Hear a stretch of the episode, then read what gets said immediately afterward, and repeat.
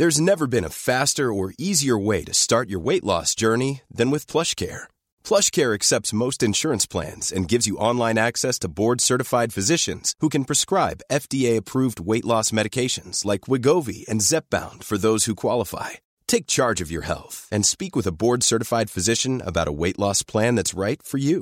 Get started today at plushcare.com slash weight loss. That's plushcare.com slash weight loss. plushcare.com slash weight loss.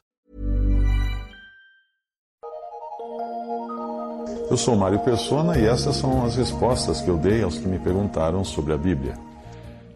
Você escreveu perguntando se a passagem de Apocalipse 22, versículos 18 e 19, se poderia ser aplicada a toda a Bíblia ou estaria restrita ao livro de Apocalipse, quando é dito ali livro.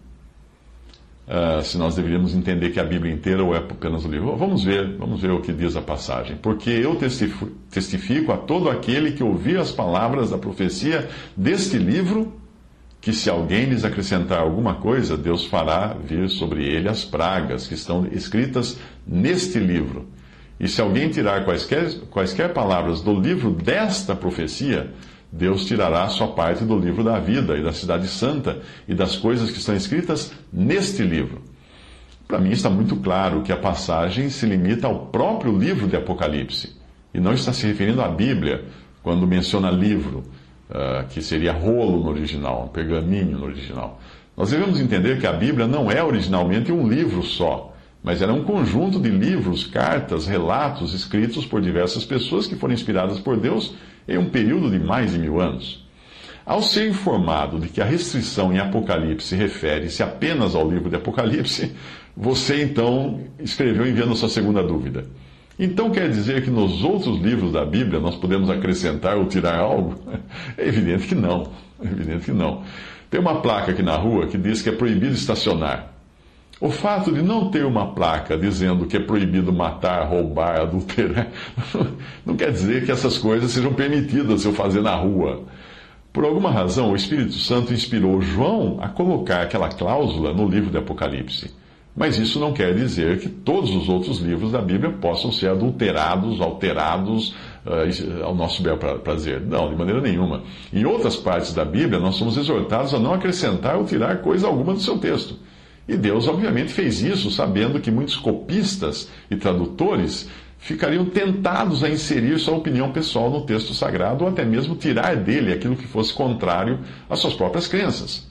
Os mormons, por exemplo, fizeram isso. Eles acrescentaram mais um capítulo ao livro de Gênesis para incluir nele uma suposta profecia sobre Joseph Smith, o fundador daquela seita mormon. Os testemunhos de Jeová também habilmente alteraram ou excluíram passagens que falavam da divindade de Jesus. Mas veja alguns exemplos que nós temos em outros livros da, da Bíblia. Deuteronômio 4,2: Não acrescentareis a palavra que vos mando, nem diminuireis dela, para que guardeis os mandamentos do Senhor vosso Deus que eu vos mando. Deuteronômio 12,32: Tudo o que eu te ordeno observarás para fazer, nada lhe acrescentarás nem diminuirás. Provérbios 30, de 5 a 6. Toda a palavra de Deus é pura, escuro é, escudo é para os que confiam nele. Nada acrescentes às suas palavras, para que não te repreenda e sejas achado mentiroso. Gálatas 1, 6 a 12. Maravilho-me de que tão depressa passasseis daquele que vos chamou a graça de Cristo para outro evangelho, o qual não é outro, mas há alguns que vos inquietam e querem transtornar o evangelho de Cristo.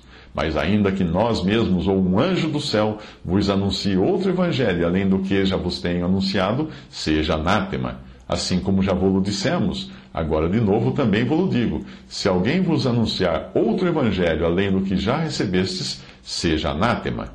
Porque persuado eu agora a homens ou a Deus? Ou procuro agradar a homens? Se estivesse ainda agradando aos homens, não seria servo de Cristo. Mas faço-vos saber, irmãos, que o evangelho que por mim foi anunciado não é segundo os homens, porque não o recebi nem aprendi de homem algum, mas pela revelação de Jesus Cristo.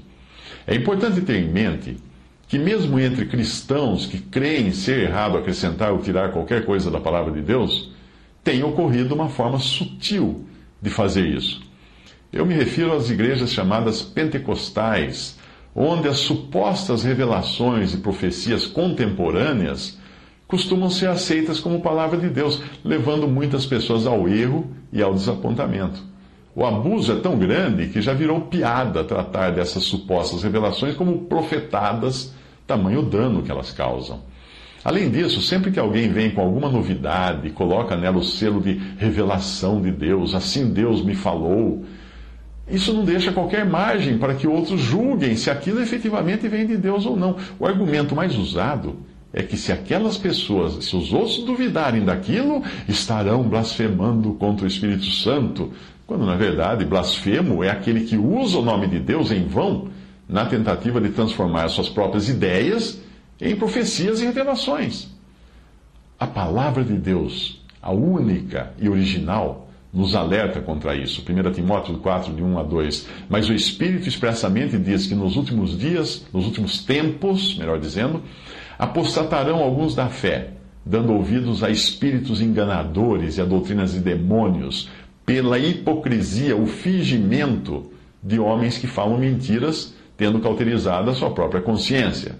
Mateus 24, 11. Surgirão muitos falsos profetas e enganarão a muitos. Mateus 24, 24 a 25. Porque surgirão falsos cristos e falsos profetas e farão tão grandes sinais e prodígios que, se possível fora, enganariam até os escolhidos. Eis que eu vou-lo tenho predito. 2 Coríntios 11, de 13 a 15, porque tais falsos apóstolos são obreiros fraudulentos, transfigurando-se em apóstolos de Cristo. E não é maravilha porque o próprio Satanás se transfigura em anjo de luz.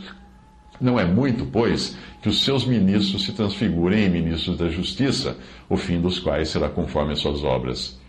2 Pedro 2, de 1 a 3, e também houve entre o povo falsos profetas, como entre vós haverá também falsos doutores que introduzirão encobertamente heresias de perdição e negarão o Senhor que os resgatou, trazendo sobre si mesmos repentina perdição.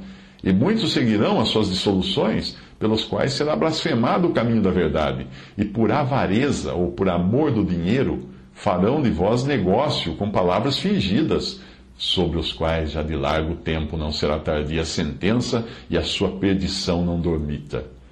Mateus 7, 22 a 23. Muitos me dirão naquele dia: Senhor, Senhor, não profetizamos nós em teu nome? Em teu nome não expulsamos demônios? Em teu nome não fizemos muitas maravilhas? Então lhes direi abertamente: Nunca vos conheci. Apartai-vos de mim, vós que praticais a iniquidade.